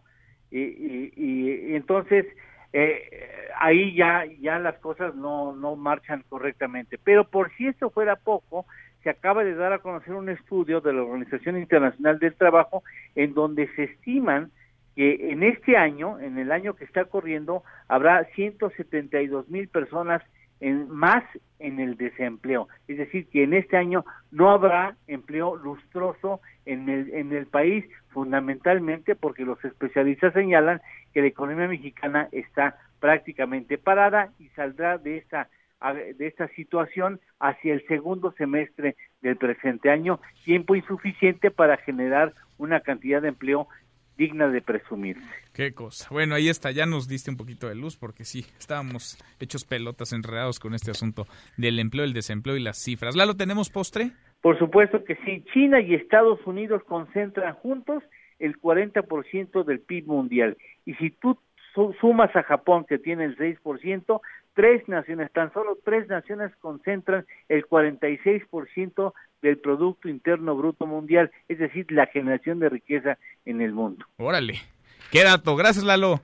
Gracias, Manuel. Gracias y gracias al auditorio. Buenas tardes. Muy, muy buenas tardes. Hablando de temas de bolsillo, temas económicos, hay ya una oferta para comprar el avión presidencial. Usted dirá, bueno, ya había una, y sí, había una por 125 millones de dólares, un comprador en los Estados Unidos.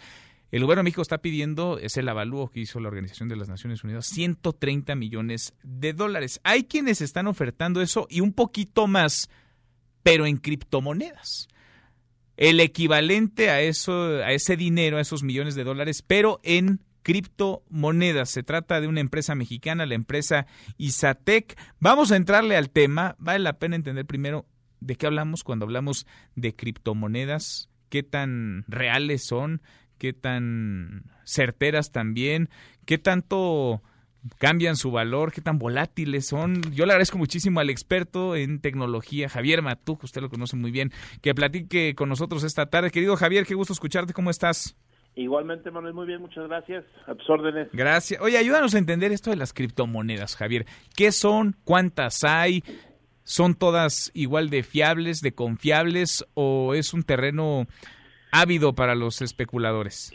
Híjole, todo eso y un poco más. Fíjate que esto empezó en el 2009 públicamente con el famoso Bitcoin, que hemos oído mucho de él, en donde, bueno, haciendo una rapidísimo- un rapidísimo repaso de la moneda, pues empezó el trueque, luego empezaron las monedas de metal precioso y después cambiamos al papel moneda, que es lo que usamos hoy todo el día, donde antiguamente pues, había supuestamente un respaldo en algún metal precioso en los bancos centrales, ¿no? De los países y cada país definía y decidía qué sea con su moneda. Esto estaba geográficamente dividido como está el mundo, ¿no? En, en países.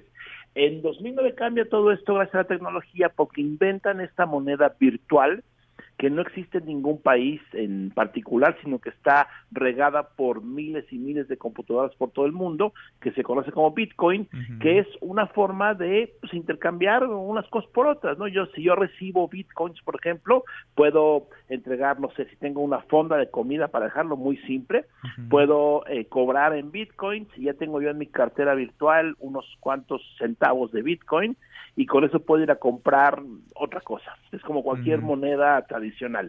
En el caso de las cibermonedas o criptomonedas, resulta que después del Bitcoin, pues hay muchas, hay decenas de, de criptomonedas en donde el origen pues no es muy conocido, no todo el mundo sabemos de dónde vienen, sin embargo pues cada una se respalda con lo que pueda, con lo que tenga. En el caso de la oferta que mencionaste, está muy sonada del día de ayer o ayer creo. Sí, ayer. Es, Ayer es una criptomoneda pues mexicana de una compañía con, de ahí de Monterrey en Nuevo León. Amero se llama la criptomoneda. Amero, sí, hay muchas criptomonedas, eh, ojo, hay decenas de criptomonedas, unas más, digamos, más fuertes que otras, y qué respalda una criptomoneda, pues depende a quién le preguntes, en este caso está Amero, ellos en su página, pues ahí mencionan que tienen, eh, que respaldan la criptomoneda básicamente con tierra, ¿no? tienen ahí una isla y unas propiedades y etcétera. Eh, sin embargo, esto es un, un, mercado de oferta y demanda. Si yo recibo el pago en ameros por, en este caso el avión o lo que sea, o sea, cualquier mm, producto, eh, ya tengo en mi cartera virtual un número de ameros. ¿Y ahora qué hago con ellos? finalmente voy a querer seguramente pues cambiarlos a una moneda más común como puede ser el dólar o el peso y ya con eso a partir de ahí bueno pues hacer lo que todos queramos el asunto es que a ver si hay comprador, ¿no? O sea, finalmente es oferta y demanda tal cual. Sin duda. Ahora, ¿qué tan serio es ofertar con criptomonedas, con una en particular esta Amero? Es decir, entiendo que la oferta es de 138 millones de dólares. El gobierno mexicano está pidiendo 130, pero son 138 millones de dólares en su moneda, en Amero, en criptomoneda se puede ir a sacar la criptomoneda, es decir, ¿qué certeza tendría el gobierno de México si vende en criptomonedas el avión presidencial que puede cobrar ese dinero en dólares? No hay ninguna certeza. No hay certeza. No, porque finalmente todo está en quien te las quiera comprar. Uh -huh. Es oferta y demanda tal cual, así, clase, perdón, clase básica de esto. Entonces yo puedo recibir ese pago en Ameros o en Amero y finalmente ya los tengo y ahora qué les hago pues igual los quiero cambiar por dinero más eh, constante y sonante uh -huh. y no hay ninguna certeza aunque obviamente cada compañía que tiene su criptomoneda te podrá decir que es muy firme y que tiene respaldo de tantos y, y tales eh, propiedades o industrias o algo así uh -huh. pero habría que ver por ejemplo porque hay así como hay casas de, eh, de bolsa con monedas tradicionales eh, también hay casas de bolsa virtuales que compran y venden estos, estas criptomonedas. Uh -huh. Tal vez una buena idea sería conocer eh, los últimos movimientos de los últimos meses de esta Amero, que entiendo que es muy reciente, sí. y pues también ver el volumen, cuánta gente la compra, cuánta gente la vende, cuánta sed hay de ella, y uh -huh. así tener un poquito más de certeza. Y ¿no? en esas, digamos, casas de cambio, Javier, estoy platicando con Javier Matú, experto en tecnología, ¿se pueden intercambiar monedas virtuales por dinero, vaya, papel, por dólares o por pesos? Sí, mira, para no entrar en muchos detalles técnicos que son más o menos complejos, hay uh -huh. dos formas de tener tú una moneda virtual o alguna alguna cantidad de, de, dinero en moneda virtual. Una es eh, creándola o minándola, como se conoce, que es un tema muy complejo que no, no vamos a entrar en detalle, pero es mucho poder de cómputo para poder crear unos algoritmos que se traducen en eh, moneda. Y la otra es comprar la moneda virtual. Tú tienes tus 100 pesos hoy, vas a la casa de cambio virtual, que es en Internet, y dices, quiero comprar lo que me alcance de eh, esta moneda Amero o lo que me alcance de Bitcoins o hay otras muchas más y eh, finalmente obvio ganan su comisión las casas de cambio eh, perdón casas de bolsa virtuales y tienes tú en tu cartera virtual cierta cantidad de esa criptomoneda. Ya la tienes tú ahí para qué la quieres bueno, la mayoría de la gente ahorita la compra y la guarda, ¿no? Uh -huh. Para saber qué pasa más adelante, eh, y, y, o si no, donde puedas pagar con esa criptomoneda, pues podrás desembolsar. Okay. Eh, hay que recordar nada más el Bitcoin en el 2017. Pero hasta donde entiendo, perdón Javier, el gobierno de México sí. no tiene una cuenta en Bitcoins o en otra criptomoneda, ¿no? No tiene una cuenta en Amero, por ejemplo.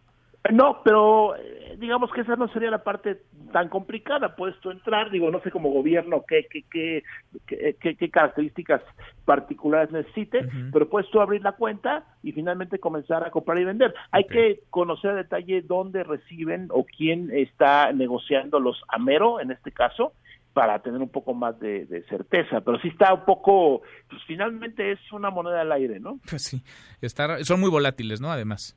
Totalmente, el, el, rápidamente para terminar, el Bitcoin, que es la más conocida, la más famosa, sí. en diciembre de 2017, un Bitcoin costaba 17 mil dólares uh -huh. y hoy está en 8 mil 600. Ah, no, pues mal Menos negocio, de la mitad. mal negocio sí. para quien tenía sí, su Bitcoin en diciembre de 2017 y ahora lo mantiene, ya va la mitad. Buenos datos, Javier. Muchas gracias. Qué gusto saludarte. Con mucho, con mucho gusto, Manuel. Igualmente. Hasta luego. Gracias. gracias. Es Javier Matú. Pues ahí está una oferta que no parece demasiado apetecible para el gobierno. Vender el avión presidencial en 138 millones de dólares, pero pagado en una moneda virtual, en una criptomoneda llamada Mero. En Mesa para Todos, Ezra Shabot. Érase una vez un gobierno faraónico que sus monarcas se trasladaban en aviones de lujo. Así tiene que empezar. Y uno de ellos, por agraciar a otro, a su sucesor en el trono, decidió dejarle de regalo el mejor avión que había en ese entonces en el mundo, que no lo tenía ni Obama. Bueno, esto pasó en la mañanera de ayer del presidente López Obrador, lo platicábamos, el presidente que está de buenas y disfrutando el tema de la rifa como opción, como una alternativa para que salga ya de una vez por todas el avión presidencial. Querido Ezra, Ezra Chabot, qué gusto saludarte, ¿cómo estás? Hola Manuel López Martín, buenas tardes, buenas tardes al auditorio. Yo terminaría diciendo de eh, esa poema de Benedetti, ¿de qué se ríe, señor presidente? ¿De qué se ríe? O no, sea, ¿No te pareció a ti simpático, Ezra? ¿De qué se ríe, señor presidente? Sí, como no, si estuviesen resueltos los problemas de seguridad, los problemas de eh, abasto de alimentos, de perdón, de, de medicamentos, los eh, problemas derivados, por supuesto, de falta de inversión productiva, pues uh -huh. podría uno soltar el chistorete, pero creo que pues simplemente no queda. Es cierto que el asunto del avión terminó convirtiéndose para algunos dicen en un distractor, para otros en una oferta que pues obviamente nadie va a tomar en serio, no, no, no se venden así los aviones, no, no, no hay más, no, vamos, no hay ninguna experiencia en ningún país que anda poniendo en, en rifa el avión, que busca compradores como si estuviese vendiendo tortillas. Creo que no, esta no es, no, no es el mecanismo. Ahora dice adecuado. el presidente Ezra que su gobierno no es de ocurrencias y que esta no es una ocurrencia, la de la rifa. Eso dice él. Sí, bueno, pues puede decir que no es una ocurrencia. Lo que pasa es que, eh, eh, pues, si, si, tú te vas al, a lo que implica incluso la, la estructura de subastas, por uh -huh. ejemplo, mm, si tú quieres subastar un avión de esta naturaleza, tienes que tener toda una infraestructura propia de un sistema que te permita, pues, eh, darle garantías a alguien, en el entendido además de que se trata de, una, de un avión que lo estás eh, manteniendo o lo estás usando por la vía del arrendamiento y que necesitarías primero obtener, por supuesto, los recursos para cubrir todo el arrendamiento y luego bueno, o, o, arrendarlo o ver qué es lo que haces con él. Incluso recuerda que el presidente estableció que aquel que se lo quedara de la rifa, pues no podría venderlo a un precio menor, todavía le va a poner a aquel que lo adquiere pues un límite sobre cuál venderlo. Creo que, a ver, yo creo que el tema del avión tiene que ver básicamente con que no entendieron cómo se vende un avión y a partir de ello bueno, no se usa un avión que tendría que usarse si no lo quiere para él, para otras cosas, para otras cosas que podrían ser pues eh, viajes de otro tipo, para eh, cuestiones que tienen que ver con eh, la propia administración pública federal, para el tema de, de manejo interno de ciertos productos, mercancías, servicios que el gobierno federal pudiese usar, como no tienen esa idea, entonces pues ya optaron por esto, que ahí está, el tráelo para acá, llévalo para acá. Si no es ocurrencia, simplemente falta de organización y yo creo que esta ha sido una de las constantes en este sentido. Eh, utilizarlo como chiste, pues sí, está bien, nada más que hay otros elementos que están ahí presentes y yo creo que eso es lo que no debe desviar el tema. Hay una fecha que es fundamental en este momento, Manuel, y es el 31 de enero y hoy algunos columnistas lo manejan porque en ese 31 de enero tendrá que definirse claramente si el tema del energético se abre o no se abre. Y creo que esto es clave para los empresarios de este país en este momento. El 31 de enero vamos a ver si finalmente el tema de los farmouts, de todo lo que es la eh, eh, inversión en energía petrolera, se cierra y se mantiene como parte de lo que hasta ahora tanto el propio presidente de la República como el eh, la, la, secretaria de Energía, Rocío siguen manejando y el propio Manuel Bartes lo hacen en electricidad de modelos de cerrazón o contratos que no le son favorables a la iniciativa privada. Si esto se mantiene, no, no va a haber esa inversión. O sea, esta apuesta que hizo el sector privado por invertir en infraestructura está condicionada a que esa área que es fundamental, la energética, tanto en electricidad como en gas como en petróleo, se abra. No Pues se abre, no va a haber ningún tipo 31 de enero es la fecha entonces eso. yo a mí me parece que ahí está, ahí está una parte fundamental, ahí tendríamos que poner toda la apuesta del sector del sector privado y pues más allá de rifas o no rifas, esto tendrá que definirse. Van a crecer, dicen, vamos a crecer al 2%, así hicieron el presupuesto, Manuel. Si crecemos al 1, como dicen todos, y ya sería muy bueno, pues falta un montón de dinero para cubrir para cubrir básicamente ingresos que están calculados, ingresos eh, de impuestos que están calculados al 2% y a ver cómo lo hacemos, porque ahí hay un hoyo, un hoyo más grande que lo que puede ser vender el avión presidencial a mal precio. Pues ya nos, ya nos quitaste la risa, Esra. Ni hablar. Ahí platicamos, Gracias, Manuel. ahí platicamos Buenas el tardes. viernes. Abrazo, Esra Chabot. Pausa, nosotros cruzamos la media ya. La hora con 35, volvemos con un resumen de lo más importante del día. Esta mesa, la mesa para todos. No te levantes. Podrías perder tu lugar en la mesa para todos. Con Manuel López San Martín. Regresamos. Comando Armado asalta autobús con turistas polacos en Chiapas. Tras estos hechos, la Policía Estatal de Turismo y Caminos escoltó a 13 unidades de turismo, algunas procedían de Ocosingo y el acompañamiento fue hasta el crucero de Agua Azul para garantizar la seguridad de los viajeros.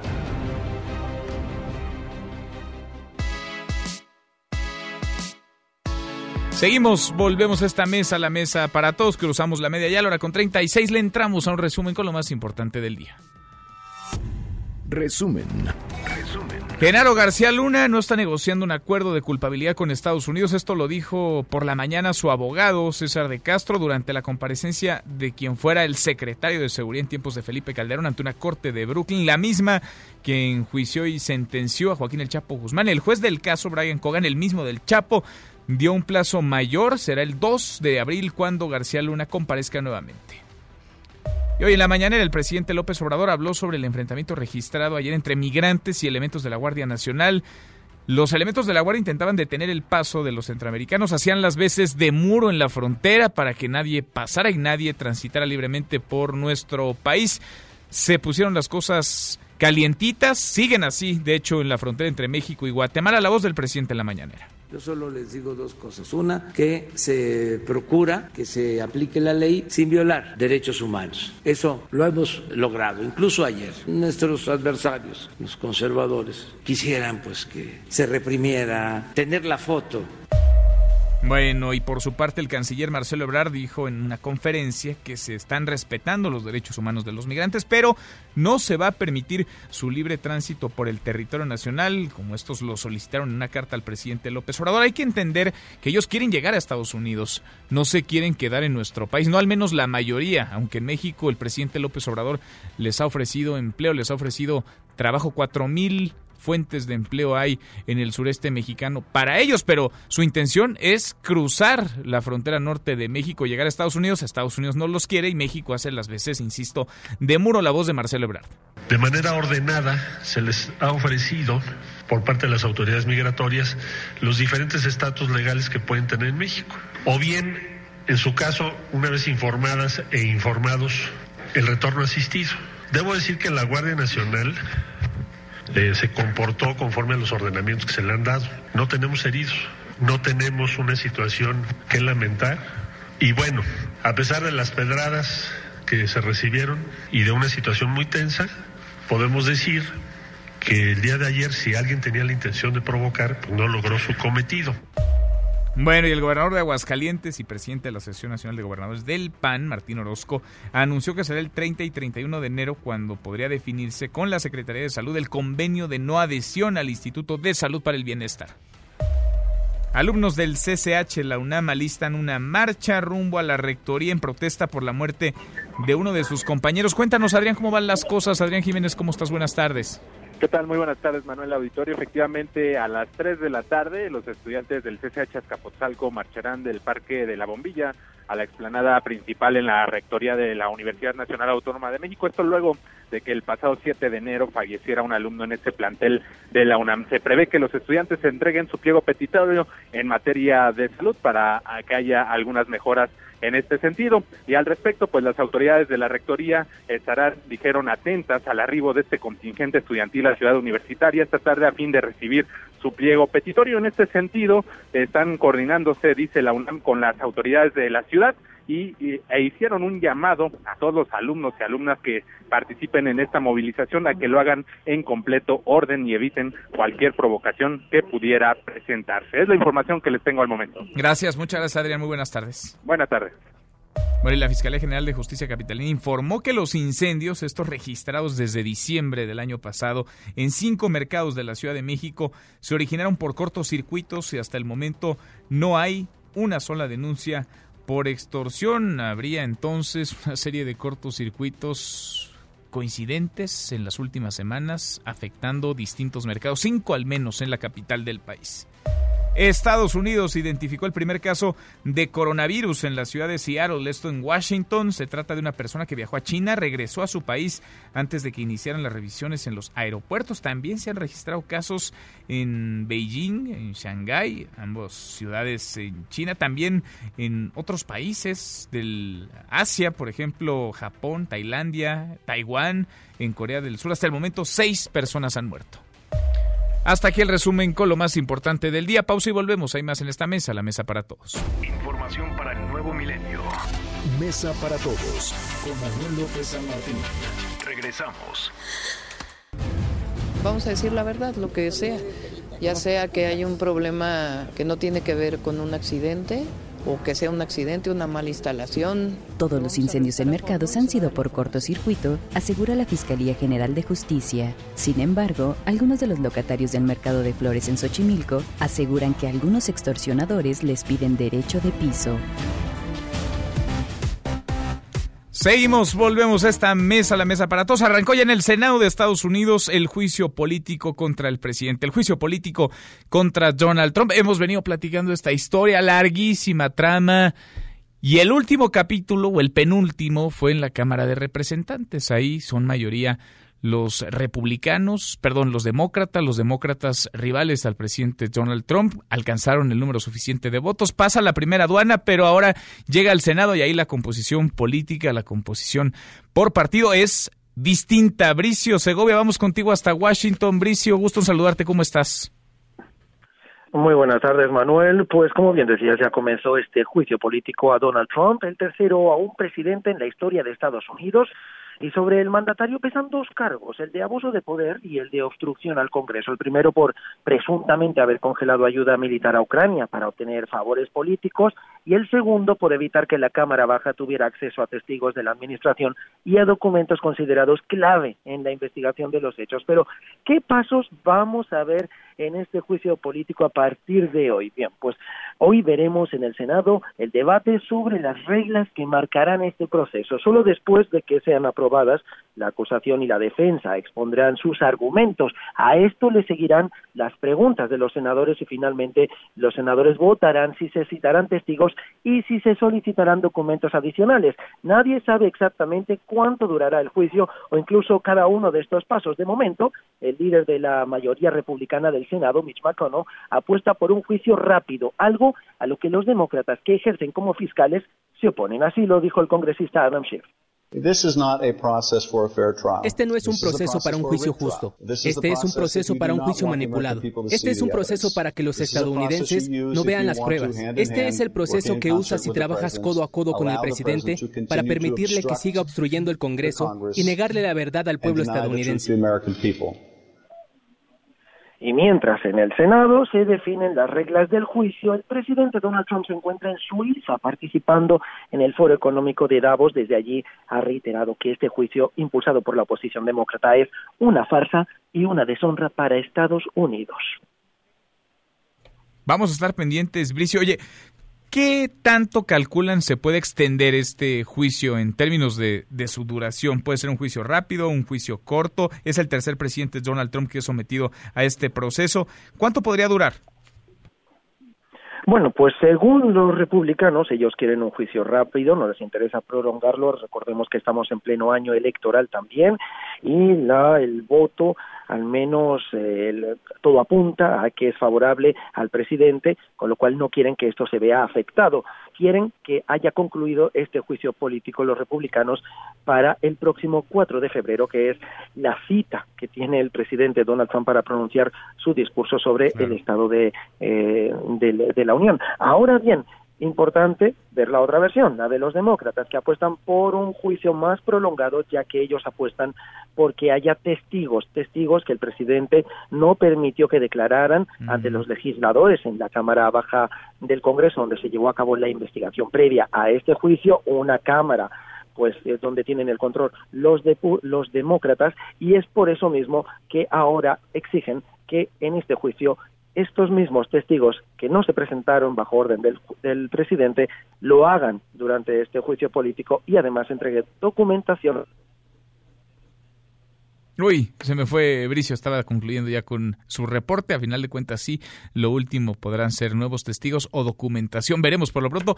Esto está divertido y lo que falta en torno al juicio político a Donald Trump. Yo le agradezco mucho a Bricio Segovia. Vamos con las reacciones. Le hemos platicado de la caravana de migrantes que está estacionada en la frontera sur de nuestro país. Algunos de los migrantes centroamericanos, hondureños en su mayoría, han logrado cruzar la frontera. Se enfrentaron incluso con elementos de la Guardia Nacional. Esto ha despertado reacciones muchas críticas, aunque a veces las críticas vienen del grupo mayoritario en la Cámara de Diputados, del grupo de Morena. Cuéntanos, Oscar, ¿cómo estás? Oscar Palacios, muy buenas tardes.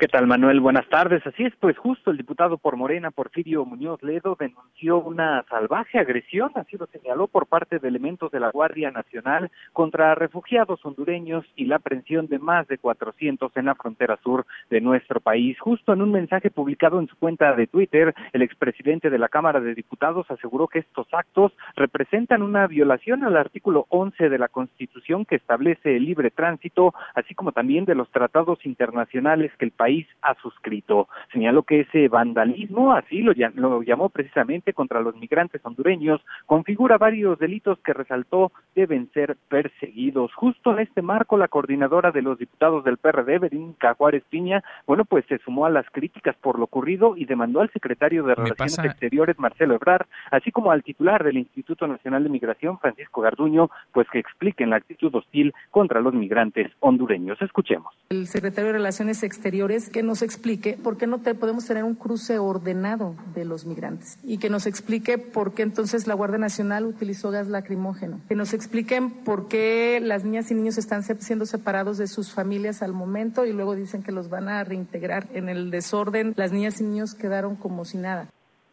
En tanto, el presidente de la Comisión de Asuntos de la Frontera Norte de la Cámara de Diputados, el priista Rubén Moreira, destacó la necesidad también de dar un trato digno a los migrantes, pues dijo, nada justifica este tipo de agresiones. Escuchemos. Démosles un trato digno a ellos, no los agredamos, trabajemos con los gobiernos de sus países, pero no agredirlos. Eso creo que no corresponde a, una, un, a un pueblo hermano. Eso no justifica que los agarren a palos y eso no justifica que les echen gases lacrimógenos y eso no justifica que los golpeen. Los legisladores advirtieron que con esta posición nuestro país está haciendo campaña a favor del presidente de los Estados Unidos, Donald Trump. Manuel es el reporte. Buenas tardes. Bueno, muchas reacciones, calientitos los ánimos. Gracias, Oscar. Hasta luego. Hasta tardes. muy pronto. Vamos a la frontera sur de nuestro país, la frontera con Guatemala. Luis Zárate, Luis, ¿cómo estás? ¿Cómo van las cosas por allá? ¿Qué tal, Manuel? Buenas tardes. Bueno, para informarte que pues hace el panorama, hay tres, tres, tres panoramas que se están viviendo aquí en la frontera.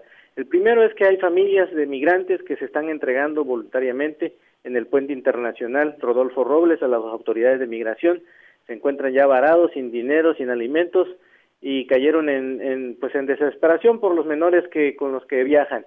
El segundo es el panorama de que se está fortaleciendo, se está reforzando el operativo, el dispositivo de seguridad en todo el margen del río Suchiate, se han intensificado los patrullajes, no solamente en Ciudad Hidalgo, también en Tapachula, se están haciendo detenciones de migrantes, este, incluso quienes este, ya se encuentran aquí en esta ciudad, eh, con documentos permitidos para vivir aquí en, en, en la frontera, también están siendo detenidos, investigados, y ahorita hay un operativo muy amplio también en el margen del río del río Suchiate porque se espera que en las próximas horas arribe otra caravana proveniente del Salvador con la que intentarán nuevamente los migrantes hondureños ingresar por la fuerza nuevamente a México por esta parte de la frontera sur. Esos son los panoramas que se están viviendo. Hay una tensa calma, sí. hay un cruce cotidiano de cinco mil, seis mil personas eh, por la fuente del río. No se utiliza, está cerrado, clausurado el puente internacional Rodolfo Robles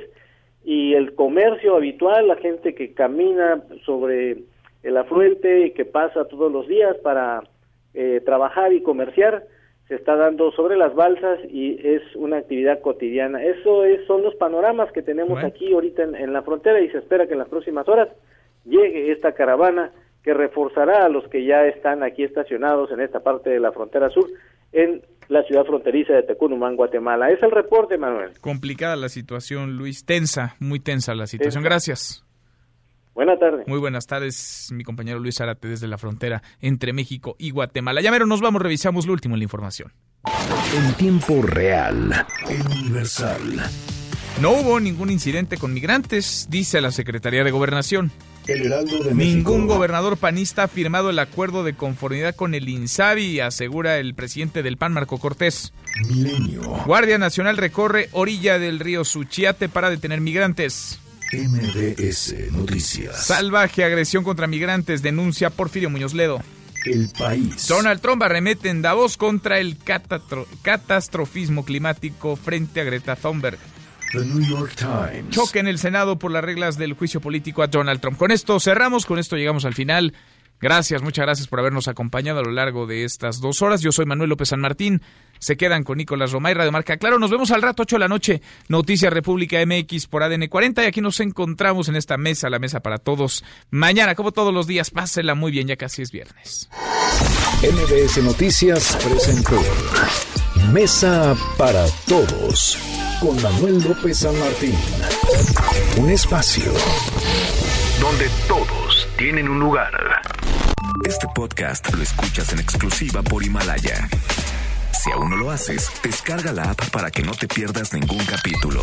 Himalaya.com